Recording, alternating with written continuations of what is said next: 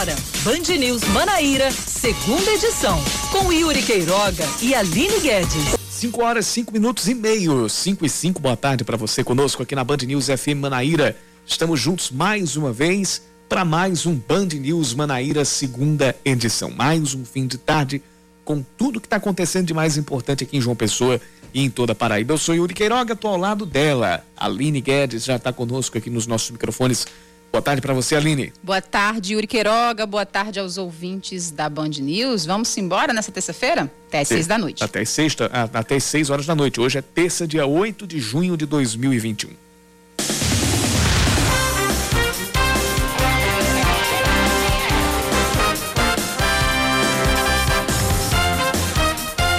No segundo depoimento prestado à CPI da Covid-19, o ministro da Saúde, Marcelo Queiroga, voltou a defender o uso de máscaras pela população, mas deu a entender que tem dificuldade para convencer o presidente Jair Bolsonaro do mesmo. Ele afirmou aos senadores que, abre aspas, não compete a ele julgar os atos individuais do presidente, fecha aspas, e que já conversou Bolsonaro, com o Bolsonaro várias vezes sobre o assunto. Segundo Queiroga, o presidente usa máscara na maioria dos encontros com o ministro. Deveria ser em todos. Em outro momento, o ministro afirmou que se a pasta tivesse elaborado um critério nacional para regrar as medidas restritivas e em que momento deveriam ser adotadas, não haveria uma batalha judicial envolvendo os decretos do Estado e de municípios da Paraíba. Ele voltou a prometer que vai vacinar toda a população adulta contra o coronavírus até o fim deste ano. Nesse, nesse ínterim, na, na, na, verdade, daqui a pouco eu vou comentar sobre o assunto, porque a gente vai ter mais detalhes sobre a, a, a, o depoimento de Marcelo Queiroga daqui a pouquinho.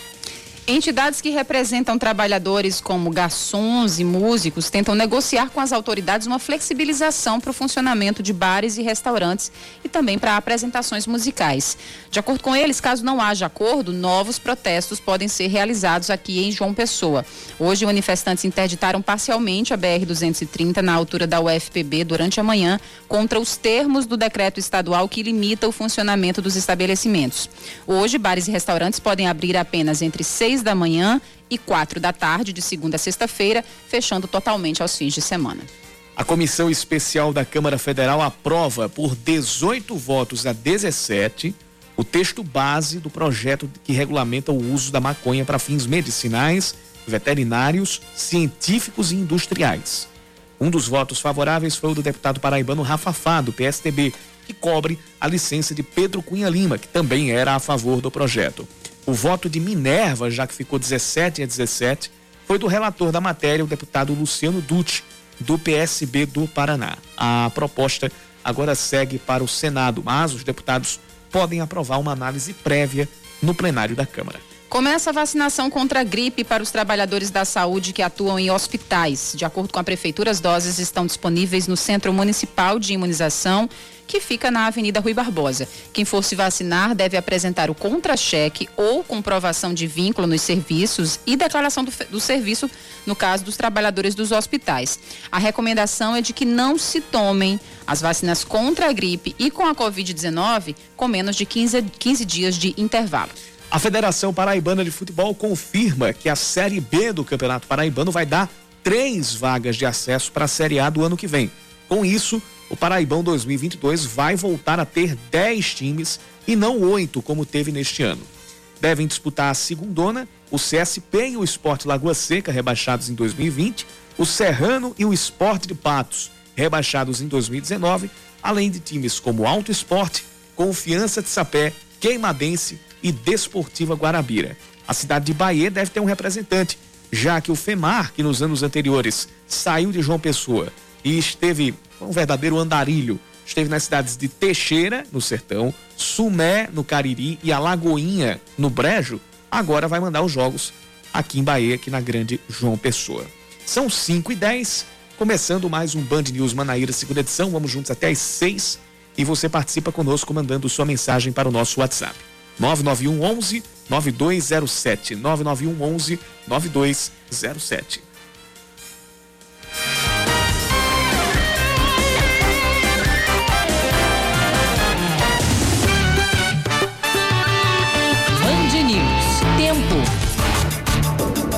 Tempo. Fechado e chove em alguns pontos de João Pessoa. Agora deu uma estiada aqui no centro da cidade, mas a gente vê as cortinas d'água é, circulando aqui, ou circundando o centro da cidade. Chove em alguns bairros aqui da capital. Hoje a temperatura chegou a 29 graus, agora deu uma queda, está na marca dos 26 e à noite os termômetros devem marcar 23 graus. Hoje foi muito quente em João Pessoa. É. Nossa. Hoje voltou aqui, até aquele calor de. Aquele mormaço. É. Nossa, muito quente mesmo. Mas agora a gente já viu, né? Quentura. Deu vai, desabar, vai desabar na, nessa água aí que tá, já está chegando em alguns bairros. Em Campina Grande, a terça-feira foi de sol, fim de tarde bem firme. Nesse momento, os termômetros marcam 24 graus, mas à noite também deve reservar algumas precipitações. Há sim possibilidade de chuva, além da queda na temperatura. A mínima deve chegar aos 18 graus logo mais.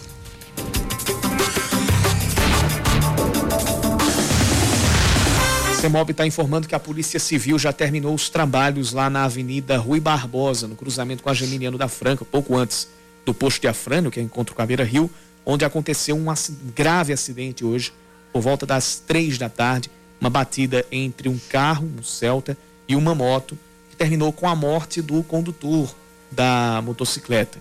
Condutor que tinha 21 anos de idade e que, de acordo com as informações apuradas pela equipe da TV Band Manaíra, era um empresário que ontem tinha tido, uma tinha tido a sua loja assaltada.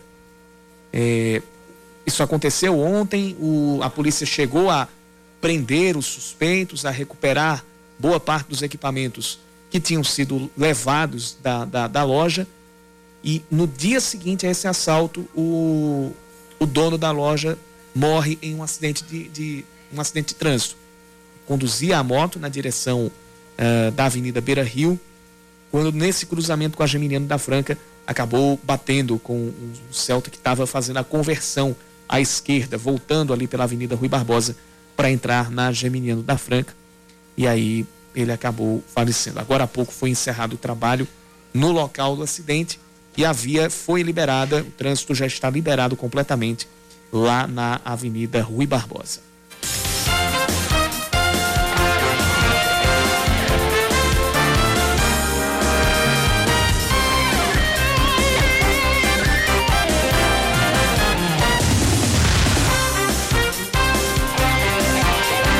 E é justamente sobre esse acidente, é justamente sobre, sobre essa tragédia que aconteceu lá no, na Avenida Rui Barbosa, que a gente vai trazer as informações daqui a pouquinho com a repórter da TV Band de Manaíra, a Alamara Barros, ela que cobriu tudo também dentro do, do, do Brasil Urgente Paraíba, apresentado pelo Cacá Barbosa, dentro da programação da TV Band de Manaíra. E agora a Alamara Barros traz as informações a respeito desse acidente. Alamara, boa tarde para você. Quais são as últimas a respeito dessa tragédia? Olá, muito boa tarde. É, infelizmente, né, o jovem Isaac, filho de apenas 22 anos, foi vítima fatal desse grave acidente que ocorreu no cruzamento na Avenida Rui Barbosa, no bairro da Torre, aqui em João Pessoa. Né? É, ele colidiu com o Celta, o Celta vinha na avenida e, e, a moto também em sentido contrário ao Celta. O Celta lhe deu pisca para entrar à esquerda, sentido é, que ele vinha sempre, quando não deu tempo né, do, do, do motociclista e o empresário Isaac Filho frear e pegou de cheio aí nesse jovem. Agora o que é mais triste é que ele é, era dono da loja Isaac Cell que vendia celulares. E ontem mesmo ele foi vítima de um assalto, onde vários aparelhos celulares foram roubados, outros produtos também que vendia na loja dele. E hoje ele sofreu esse acidente, foi vítima fatal né, nesse acidente. No momento, é, tiveram informação, os policiais que estavam lá no momento, fazendo todo o procedimento, tiveram a informação que ele estaria portando arma de fogo.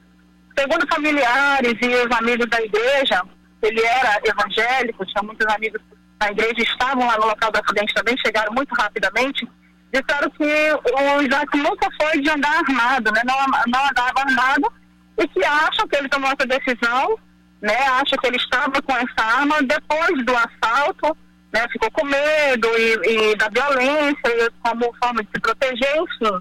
Não temos informação ainda se ele tinha porte ou não de arma, se ele tinha posse ou não, mas infelizmente ele veio a óbito nesse acidente e também foi confirmado, já agora no finalzinho da perícia de todo o procedimento policial no local do acidente, que o senhor que vinha dirigindo o Celta, né, que foi o carro que colidiu com a moto, ele estaria alcoolizado. Fez o, o teste da fômetro e confirmou que ele estava alcoolizado dirigindo, né, sob efeito de álcool. É, o que torna o que torna os, o cenário ainda mais ainda mais é, trágico e também de, de, de indignação para a família porque se trata de uma situação que poderia sim ter sido evitada. Alamara Barros, repórter da TV Band Manaíra, trazendo todas as informações a qualquer momento. Caso haja novidades a respeito desse caso, a gente traz mais informações. Obrigado, Alamara.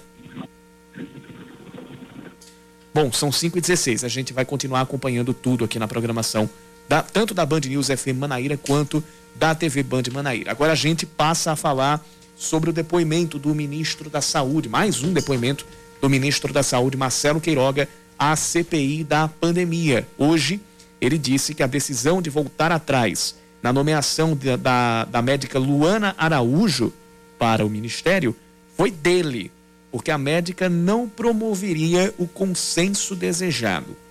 Aos senadores, a infectologista Luana Araújo contou que tinha sido avisada pelo ministro dez dias após o anúncio de que assumiria a Secretaria Extraordinária de Combate à Covid-19, de que o nome dela não tinha sido aprovado não pelo Ministério da Saúde, mas pela, pelo, pela Casa Civil do governo federal. Hoje, Marcelo Queiroga foi questionado sobre essa desistência pelos senadores. Eu entendi que naquele momento, a despeito da qualificação que a doutora Luana tem, não seria importante a presença dela para contribuir para a harmonização desse contexto. Então, no ato discricionário do ministro, resolvi não efetivar a sua nomeação. Em outro momento, Marcelo Queiroga afirmou que tem autonomia no Ministério da Saúde mas que isso não significa carta branca para fazer tudo o que quer. O ministro afirmou ainda que remédios como hidroxicloroquina e ivermectina não têm eficácia comprovada no tratamento contra a Covid-19. E questionado sobre a conduta do presidente Jair Bolsonaro ao longo da pandemia, respondeu não ter competência neste assunto. Não me compete julgar os atos do presidente da República. Mas não é julgar, é orientar. Eu já falei com o presidente Vossa da República. Excelência não orienta? É evidente que sim, senador. É evidente que sim. Mas não, isso é, é um ato não segue individual, senador. As imagens, elas falam por si só. Eu estou aqui como ministro da Saúde para ajudar o meu país. É esse o meu objetivo. E não vou fazer juízo de valor a respeito da conduta do presidente da República. Mas não é juízo de valor. Vossa Excelência não orienta a, a, a já, não descumprir essas recomendações já, pelo já, mau exemplo que Já informei a Vossa Excelência. Já informei a Vossa Excelência que já conversei com o presidente sobre esse assunto. Já informei a Vossa Excelência. Ainda no depoimento à CPI, Marcelo Queiroga voltou a defender a realização da Copa América no Brasil. Então, eu não, não vejo, do ponto de vista epidemiológico, é, uma justificativa que fundamente a não ocorrência do evento. Agora, a decisão de fazer ou não o evento não compete ao Ministério da Saúde. O ministro da Saúde prometeu mais uma vez que vai vacinar toda a população adulta do Brasil contra o coronavírus até o fim deste ano. Agora, eu, eu, eu posso falar o que eu ia falar ali na, na, na hora da escalada não em relação a, a, a, essas, a esses pontos que a gente trouxe aqui, mas em relação a uma, a uma declaração dele sobre a situação aqui de João Pessoa e também de outros municípios junto ao governo do estado, de que se houvesse um critério nacional para a elaboração de medidas restritivas, não haveria batalhas judiciais. Eu posso dizer que ao momento em que o governo federal tomasse isso, haveria questionamentos no próprio Supremo Tribunal Federal e poderia começar já de lá. Mas ao mesmo tempo, é, eu lembro que ah, foi o, o, próprio presidente Jair Bolsonaro foi é, é, falou em relação a, a, a, a não é centralizar mesmo, centralizar as decisões sobre o que, que poderia ser tomado de medidas é, restritivas, tanto para estados quanto para municípios. É, e o Supremo Tribunal Federal foi quem tomou a frente e deu essa autonomia aos, aos próprios estados e municípios. Então, de certa forma, essa declaração vai em cima do que o Supremo Tribunal Federal tinha decidido lá desde o início da, da pandemia. E eu, sinceramente, não acredito que a gente deixaria de ter batalhas judiciais, não. não. Elas só mudariam de esfera. Justo. Totalmente, Yuri. Hum, isso acho que isso não é a. Não seria a solução, não. Você viu hoje o senador. Talvez fossem batalhas até maiores, né? Sim. né? Que envolveriam esferas maiores. Falando também sobre a, a, participação, a segunda participação do Marcelo Queiroga hoje na CPI, você viu o senador Otto Alencar com o bate-boca, o tempo fechando? É... Chamou, chamou pro chamou pro fight, pro né? Fight mesmo. Disse que ele era um mentiroso. É, é, Otto Alencar, mais uma vez, senador da Bahia, né? Creio que sim, vou confirmar. É... É, Otto Alencar está se destacando como aquele. Sabe aquele professor que a gente tinha medo? Uhum. Que a gente, nossa, ele vai perguntar para mim, ele vai perguntar para mim, ele vai perguntar para mim. É, a, com a Nise ele fez isso, né? E agora com, com o Marcelo é Queiroga. Ele é da Bahia. É, que, que ele, inclusive, é médico. Ele, ele, é, médico, ele é médico, justamente. E aí a questão toda é que eh, ele questionou o Marcelo Queiroga se ele leu a bula eh, das vacinas e ele disse que não. Nossa, o tempo fechou hoje com essa segunda participação do, do Marcelo Queiroga na CPI da Covid. Na primeira tinha sido mais amena, mas hoje o negócio assim, teve que, tiveram que intervir mesmo para que eles pudessem se conter. Os ânimos estavam exaltadíssimos, de foi, médico para médico. Hoje. Foi o próprio Omar Aziz que, que teve que Interviu. botar um pano quente ali na, na, na história para o caldo não entornar de vez.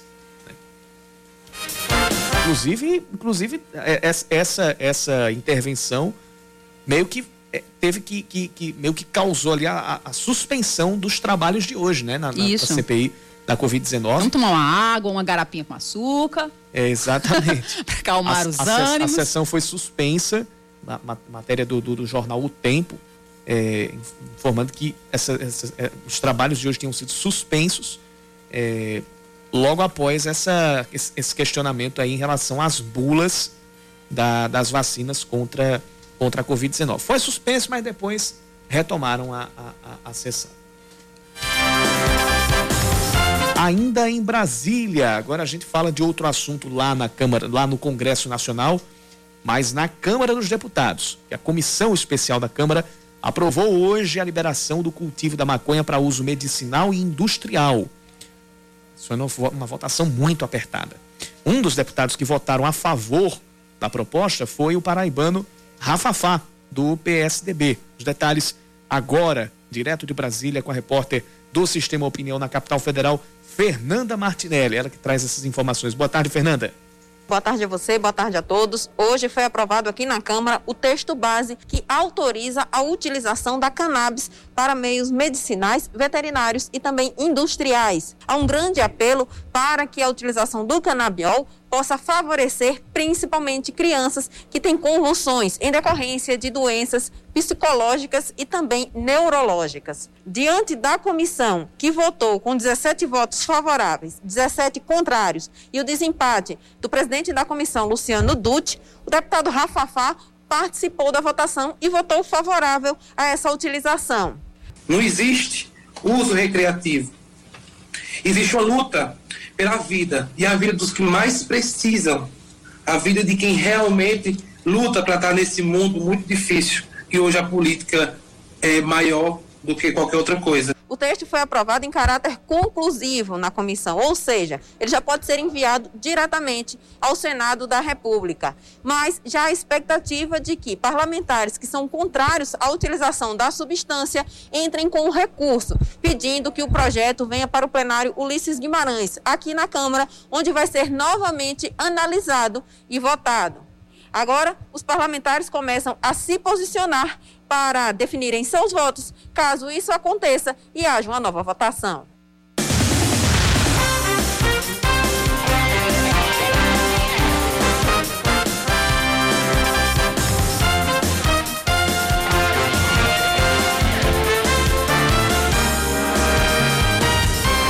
26, estamos de volta. O prefeito de Cabedelo, Vitor Hugo, propõe que o governador João Azevedo, os prefeitos, os juízes e o Ministério Público renunciem aos salários sempre que houver medidas restritivas contra a Covid-19. Rapaz, não vai ter medida restritiva nenhuma mais, eu acho. Em entrevista à TV Band de Manaíra, durante o programa Muito Mais, ele disse que essa seria a única forma das autoridades sentirem na pele as dificuldades vivenciadas pelos trabalhadores. Vitor negou que haja desentendimento com o governador, mas pediu que ele mantenha um diálogo mais próximo com os prefeitos da Grande João Pessoa. Cabedelo foi um dos municípios que publicaram decretos mais flexíveis na semana passada em relação às restrições impostas pelo Estado, dado o aumento de internações pela Covid-19. Só que o decreto da prefeitura foi derrubado pela Justiça, atendendo a um pedido da Procuradoria-Geral do Estado. Um relatório do Complexo Hospitalar Clementino Fraga aponta que no mês de maio, 50% das pessoas que morreram na unidade tinham entre 41 e 59 anos. Todos esses óbitos de Covid-19, na verdade, é, é, óbitos que a gente pode colocar na sua essência relacionados à Covid-19, porque a unidade é de referência no tratamento da doença. 29% dos óbitos foram de pacientes com mais de 60 anos e os outros 21% de pacientes com até 41 anos de idade. O mesmo índice em março tinha constatado que as mortes de idosos por Covid-19 tinham sido 83% do total. Ou seja, de março para cá, praticamente virou o, o perfil em relação aos mais atingidos e, as, e a maior taxa de letalidade entre as pessoas que vão internadas com a Covid-19. Clementino Fraga, como já disse, é desde o início da pandemia um dos hospitais de referência no atendimento a pacientes com o coronavírus. O volume de vendas no varejo na Paraíba cresce 4,6% em abril no comparativo com março, segundo a pesquisa mensal do comércio do IBGE. Essa foi a quarta maior alta do Nordeste e ficou acima da média do Brasil, que foi de 1,8% para cima. O maior crescimento foi registrado na Bahia, a alta foi de 10,8% nas vendas lá. O aumento no acumulado dos últimos 12 meses foi de 2,5% no volume e de 9,2% na receita, abaixo dos índices brasileiros de 3,6% e 10,6%, respectivamente. A Cagepa lança um edital para processo seletivo de estagiários em João Pessoa, Campina Grande, Patos, Souza, Guarabira e Cajazeiras. As inscrições começam na, nesta quinta e vão até o dia 24 de junho no site do CIE. O site do CIE que, que, que é o, o é o ciee.org.br. Vou só confirmar aqui qual é o link. É o ciee.org.br. É isso. A bolsa auxílio é de 650 reais mais 90 reais de vale transporte para uma carga de 20 horas semanais. Podem participar estudantes regularmente matriculados em instituições reconhecidas pelo MEC e também kits com a Justiça Eleitoral. O presidente do Supremo Tribunal Federal, Luiz Fux, marca para esta quinta-feira um processo que vai analisar a realização da Copa América no Brasil. Minha gente, o campeonato seria aberto, será, né? Enfim, ninguém sabe. No domingo. No, no, no, no sábado, sábado, e o primeiro jogo seria no domingo. Será? Seria? Não sei. E ainda na quinta-feira vão analisar ainda como é que vai ser isso. Os ministros terão um dia para darem os votos no sistema online do STF. O PT questiona junto à corte a realização da competição, principalmente por causa do avanço da Covid-19 no Brasil. A decisão de Fux acontece após um pedido da relatora Carmen Lúcia.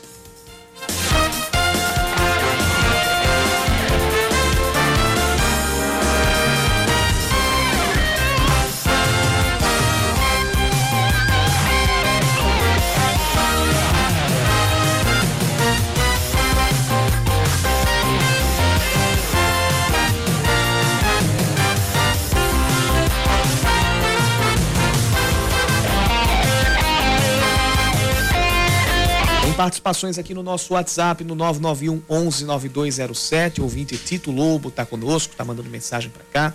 E o Valmir, motorista de aplicativo, ele mandou um áudio aqui. Ele está dizendo o seguinte: é um recado de indignação, porque o consumidor está sendo tratado como tudo menos como gente por instituições que. Ele, ele por algumas instituições que prestam, prestam serviços financeiros. Ele mandou um áudio mais detalhado em relação a essa, essa denúncia a gente vai ouvir aqui com, com, com mais calma, Valmir, mas a gente agradece a sua participação aqui pelo nosso WhatsApp. 9911 9207 é o WhatsApp da Band News FM Manaíra. São 5h32. O prefeito de Cabedelo, Vitor Hugo, diz que falta diálogo entre o Estado e os prefeitos da Grande João Pessoa para a edição de decretos contra o coronavírus. Apesar de ter que endurecer as medidas após uma decisão judicial que obrigou o município a seguir as regras impostas pelo governo da Paraíba, Vitor Hugo negou qualquer desentendimento com o governador João Azevedo, ainda que tenha feito essa, essa cobrança em declaração dada à jornalista e apresentadora aqui da Band News FM Manaíra, Cláudia Carvalho tenho um carinho muito especial pelo governador, a pessoa João Azevedo. Eu sei que todas as medidas que ele está tomando é pensando em salvar as vidas, eu sei disso. Eu acho que eu posso divergir. Então, eu tenho alguns conceitos em relação à pandemia que eu poderia fazer diferente se fosse meu secretário de saúde que estivesse lá. É, eu vejo que nós poderíamos anunciar para toda a Paraíba quantos leitos o governo tem capacidade de abrir. Porque ele coloca o próprio secretário de saúde chamando os municípios da grande Pessoa para dialogar. E aí a gente junto vai conseguir fazer um decreto único. Não vai ter nunca divergência. Eu não tenho nada contra o governador, deixo isso bem claro. Sou da base do governo e pretendo ser da base do governo até a sua reeleição. Quanto às decisões judiciais que endureceram as atividades no comércio ou o funcionamento das atividades do comércio, incluindo bares e restaurantes, Vitor Hugo sugeriu que, além dos prefeitos, os promotores e juízes, ou seja, o Poder Judiciário e o Ministério Público, renunciassem aos, aos salários até o fim da pandemia para sentir na própria pele as dificuldades sofridas pelos trabalhadores que tiveram os serviços fechados ou suspensos. Eu queria que todas as classes, principalmente Ministério Público e juízes, que quem dá uma canetada mandando fechar, mandando abrir. Vamos todo mundo ficar sem salário, o tempo que for que a gente fechar algum segmento. Aí sim, vamos todo mundo ficar sem salário, que vai sentir a mesma dor deles. É muito fácil decretar o fechamento, porque eu vou ficar deitado na minha cama e vou receber meu salário no final do mês. Mas nós tínhamos que ter uma forma de tentar reduzir o máximo possível, mas não fechar os estabelecimentos. É regrar, botar mais fiscais, de alguma forma de tentar e conseguir, para não fechar, fechar só no último caso mesmo. O gestor ainda revelou que o município vai inaugurar no próximo mês o primeiro hospital da cidade e que terá leitos, este hospital, para o tratamento da Covid-19. Que ele consiste na ligação da praia de Intermares até o dique de Cabedelo, com toda a urbanização da praia. E nessa urbanização está a Nesse caso, a gente está ouvindo aqui sobre o projeto Orla. Agora sim a gente vai, vai, vai ouvir sobre o hospital. Daqui a 30 dias, a empresa ficou de entregar a obra do hospital. Ela entregando essa obra, nós temos aí 10 leitos de UTI, onde Cabedelo agora vai ter sua real independência para poder aí tomar conta da cidade, fazer decretos mais rigorosos ou mais flexíveis, dependendo da condição do, da ocupação dos leitos.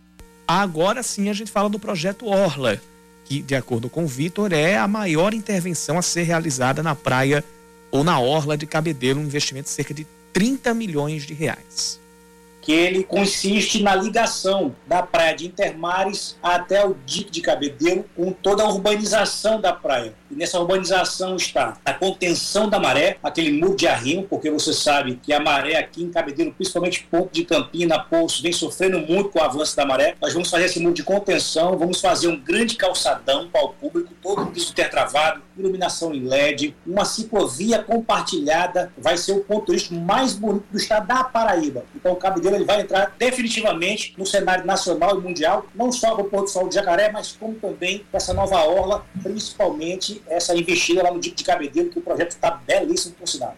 Com a conclusão da imunização em todos os profissionais da educação de Cabedelo, o município deve voltar às aulas presenciais no segundo semestre.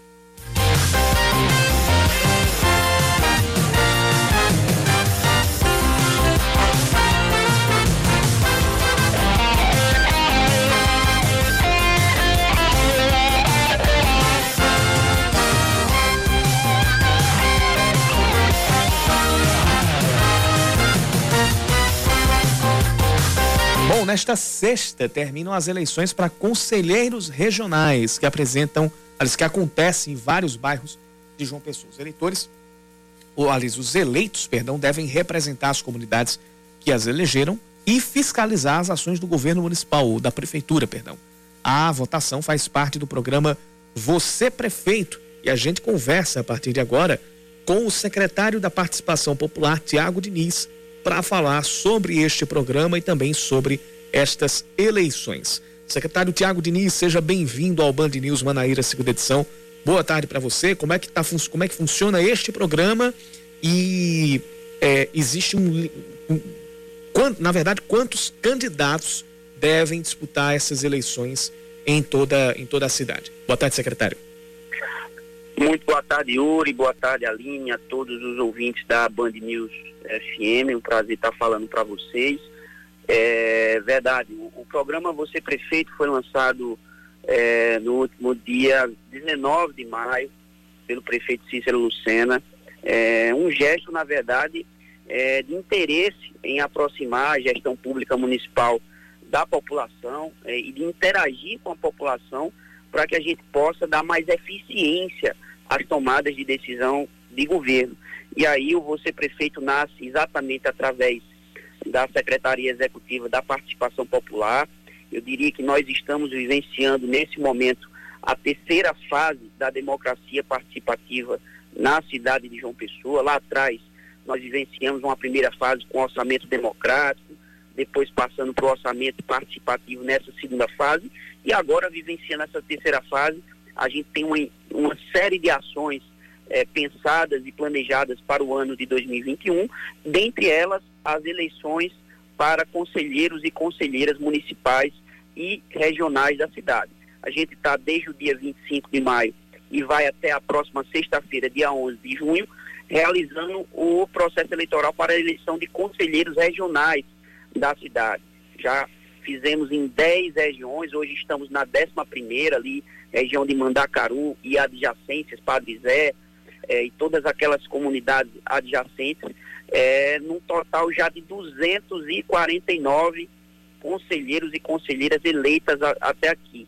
Ou seja, nós tínhamos uma meta de 190 conselheiros que a última gestão tinha eleito e a gente tinha que exatamente bater esse número em um meio, é, em meio a uma pandemia como essa, é, que, que devasta vidas pelo mundo, a gente consegue, na metade do processo, já ultrapassar essa meta de 190 e hoje na décima região, é, já com 249 pessoas eleitas, é realmente um marco e é um sinal de que as pessoas estão dando uma credibilidade novamente a essa ferramenta tão importante que é o Você Prefeito para aproximar a gestão pública municipal é, e as tomadas de decisão de governo da população.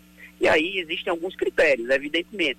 Aqueles que desejam ser eleitos é, conselheiros regionais da 11ª região até a 14ª, nós temos ainda esse processo para acontecer, é, deve apresentar documento com foto, comprovante de residência e ser maior de 18 anos. Além disso, o principal critério para ser candidato é não ter vínculo com o poder público estadual, municipal ou federal. Então, esses são os critérios e aí qualquer tipo de informação que as pessoas quiserem em relação a isso, podem nos procurar enquanto secretaria ou entrar em contato no, nos nossos números de telefone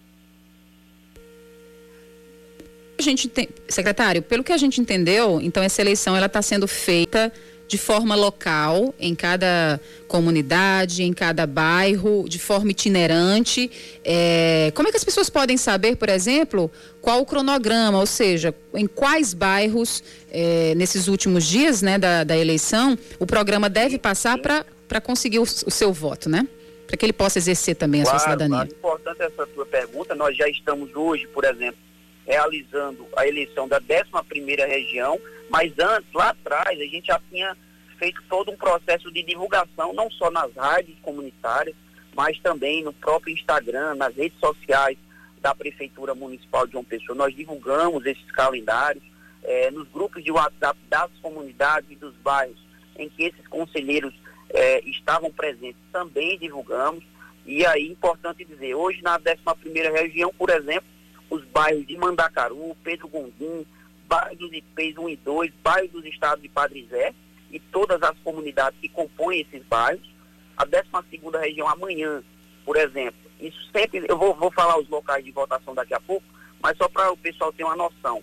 12 região, que é amanhã, Gramame, Engenho Velho, Ponta de Gramame, Colinas do Sul em 2 e Gervásio Maia, e todas as comunidades e conjuntos habitacionais adjacentes é, 13 terceira região na quinta-feira, Centro, Torre, Tambauzinho, Expedicionários e Miramar, e 14 quarta região, que é a região ali dos bancários, Castelo Branco 1, 2 e 3, Anatólia, Jardim São Paulo, Jardim Cidade Universitária, Colibris também, todos da 14ª região, na próxima sexta-feira. Aí, para facilitar a vida é, do eleitor, a gente vai divulgar agora os locais de votação. Por exemplo, agora, nesse exato momento, nós estamos até às 19 horas na Escola Municipal Major José Barros Moreira, em Mandacaru, na Escola Hugo Moura, no Padre Zé, e na Pan Recreativa, em Mandacaru. Esses três locais de votação para que o eleitor possa votar. Amanhã, Escola Raimundo Nonato, no Colinas do Sul, Escola do, no Vista Alegre, Thelma Lúcia, o nome da escola, lá no Colinas do Sul 2, Escola Fernando Milanês, também no Novo Milênio, região 12.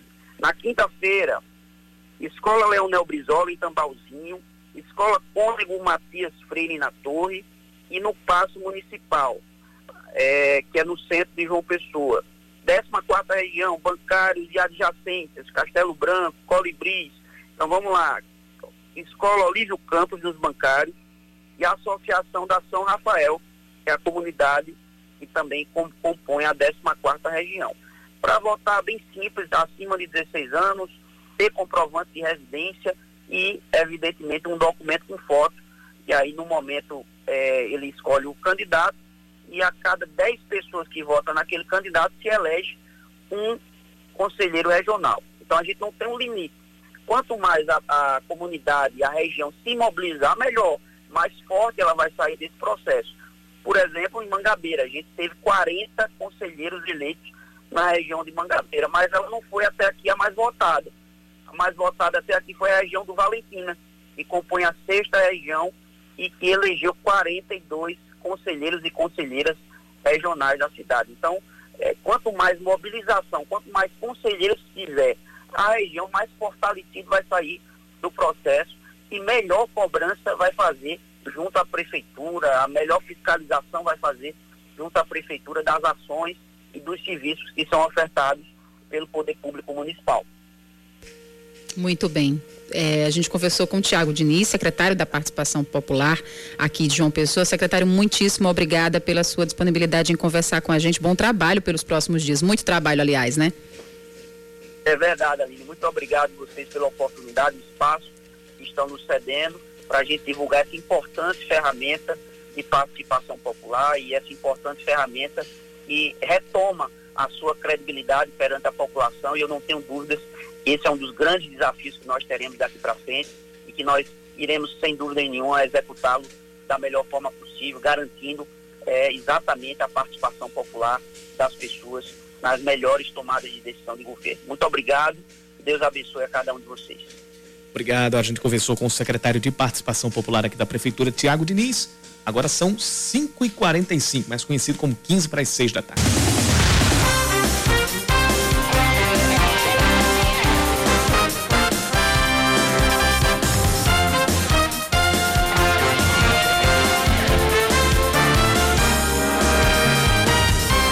5 horas 46 minutos, saiu mais saiu o balanço desta terça-feira do governo do estado em relação à situação da Covid-19 aqui na Paraíba. 22 mortes e 1.412 novos casos da doença foram confirmados de ontem para hoje. Houve registro de ocupação de 96% dos leitos de UTI no sertão do estado mais uma manutenção em 79% aqui na Grande João Pessoa e 81% em Campina Grande. 80 pessoas foram internadas nos hospitais de referência para o tratamento contra a Covid-19 nas últimas 24 horas. E o número de pacientes internados que ontem estava em 1.032, hoje está em 1.014. Segundo o governo do estado, já são 234.250 pacientes recuperados e o estado já contabiliza 7.920 mortes pela doença. Além das 22 mortes das últimas 24 horas, outras 15 aconteceram de 3 de junho até ontem. Estavam sob investigação, só que só deram positivo para a Covid-19 no boletim de hoje. O paraibano Tércio Tomás, apontado como um dos líderes do chamado Gabinete do Ódio, confirma que dois assessores que trabalham com ele também atuam junto à Secretaria de Comunicação do governo Bolsonaro. A equipe, inclusive, atua, atua administrando as redes sociais de páginas que apoiam o presidente e a família. De acordo com o jornal Folha de São Paulo, os três tinham sido escolhidos por um dos filhos do presidente, o vereador carioca Carlos Bolsonaro, e articulavam a comunicação entre o governo e a secretaria. A declaração de Técio à Polícia Federal contradiz o depoimento do ex-secretário de Comunicação, Fábio Van Garten, que negou que houvesse qualquer atuação de um gabinete paralelo. Os vereadores aprovam em primeiro turno sete emendas à reforma da Previdência Municipal. Uma delas mantém o direito de aposentadorias para profissionais que possam ter mais de um vínculo. Outra emenda vetou a contribuição do aposentado a partir do teto do regime geral de previdência social, em torno de R$ 6.400.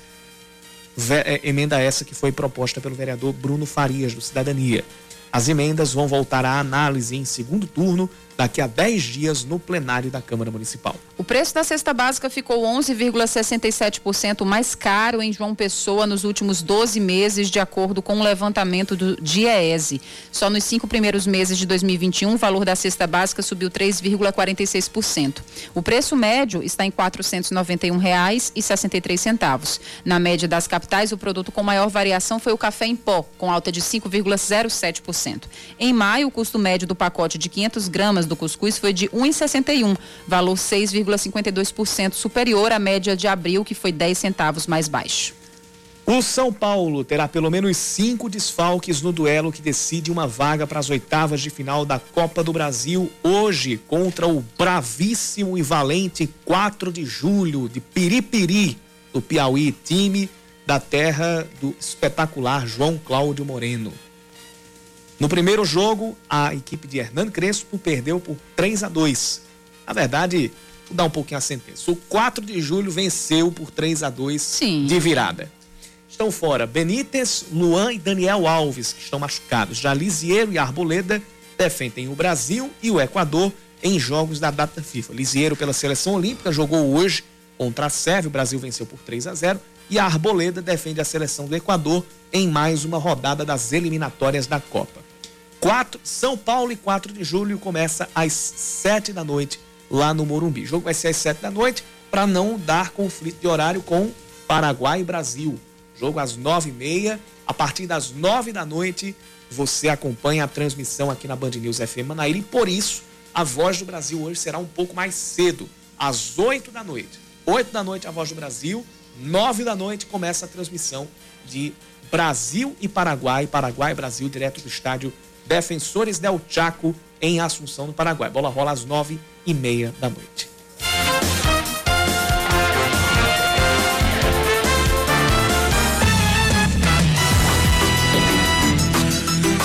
Aí o Fred dos bancários está mandando aqui. Bom é meu time, Yuri. Qual Ele que é torcedor do, do Fortaleza. Fortaleza disparou 5 a 1 para cima do Inter, líder do Campeonato Brasileiro ainda tem gente que pega o microfone para chamar time do Nordeste de lixo.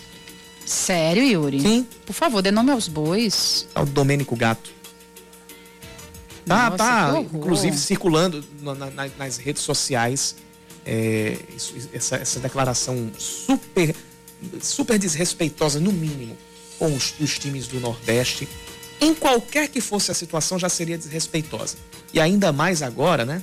Ainda mais agora que, que você está vendo a, a, diferença em relação aos times do Sudeste, do Sul do país, diminuírem cada vez mais. Não é só por causa dessa goleada, mas é por causa da organização interna, pelo menos dos times que disputam a Série A do Campeonato Brasileiro. A gente não pode dizer que é uma coisa geral aqui do futebol nordestino. Infelizmente ainda não é. Mas quem está na Série A, Fortaleza, Ceará e Bahia principalmente, são times que dão um show de organização administrativa e dão show também fora de campo e isso se reflete também dentro do campo. Então tá na hora da, de quem quem tá de fora também abrir os olhos para isso e reconhecer que isso é bom também para o futebol brasileiro e parar um pouquinho com essa vou usar o termo que a gente usa com essa despeita. Isso é despeita. No, no mínimo que se tem com, com os times do Nordeste. E isso também serve para a gente que é daqui também, para olhar com mais carinho para quem é da própria terra. Verdade, verdade. Beijo, Fred. Beijo, beijo pro Iago Pikachu. É, inclusive o Ricardo Santos. Protagonista da, da, da vitória. O Ricardo Santos disse aqui que o Pikachu tá passando o carro geral que ele arrisca hoje que São Paulo e 4 Tá passando o choque do trovão. Puxa, exatamente. e ele tá dizendo aqui que vai ser um a um o jogo hoje do São Paulo e o 4 de julho passa. Opa! Conte com a nossa torcida, inclusive. Já. Nós já. somos 4 de julho desde pequenininhos. Bora, esquerdinha! Vamos arrebentar hoje, esquerdinha. Esquerdinha, que é jogador revelado na prata da Casa do Souza, é o camisa 11 hoje do, do, do 4 de julho, vai estar em campo daqui a pouquinho.